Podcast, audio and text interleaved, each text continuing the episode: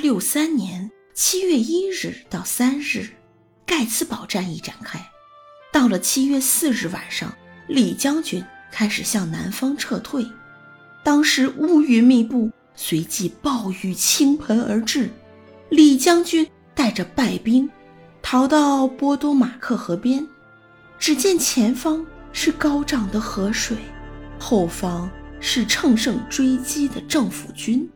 李将军进退无据，真是陷入了绝境。林肯见了。知道是天降的大好良机，只要打败李将军的军队，战争很快就可以结束。于是他满怀希望地下了一道命令给米蒂将军，要米蒂立刻出击李将军，不用通知紧急军事会议。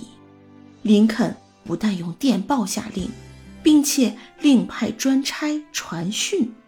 要米蒂马上行动，米蒂将军有没有马上行动呢？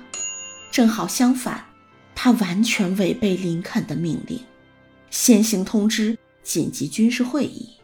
他迟疑不决，故意拖延时间，用尽了各种借口，拒绝攻打李将军。最后水退了，李将军和军队越过波多马克河。顺利难逃，林肯勃然大怒，这是怎么一回事？林肯对着儿子罗伯特咆哮：“老天，这究竟是怎么回事？他们就在触手可及的地方，只要我们伸出手，他们必定跑不掉的。难道我说的话不能让军队移动半步？”像这种情况，什么人都可以打败李将军，就是我也可以让李将军束手就擒。极端失望之余，林肯坐下来给米蒂写了一封信。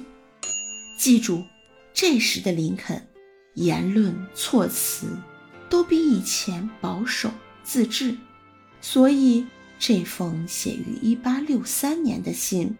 以含蓄表达了林肯内心的极端不满。亲爱的将军，我相信你对李将军逃走一事深感不幸，他就在我们伸手可及之处，而且只要他一就擒，加上我们最近获得的胜利，战争即可结束。现在。战争势必延续下去。由于上星期一你不能顺利擒拿李将军，如今他逃到波马克河之南，你如何能保证成功呢？期待你会成功是不智的，而我并不期待你现在会做得更好。良机一去不再。我实在深感遗憾。你以为米蒂将军读了这封信之后会有什么表示？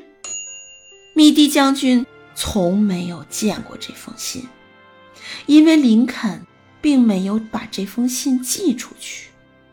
这是他死去后，别人在一堆文件中发现的。我们猜测是。林肯在写完这封信之后，望着窗外，左思右想，把信搁到一边儿。惨痛的经验告诉他，尖锐的批评和攻击所得到的效果都是零。泰德·罗斯福说，在他当总统的时候，凡是遭遇到难解的问题，就会望着。挂在墙上的林肯像，自问：如果林肯处于我的现况，会如何解决这个问题？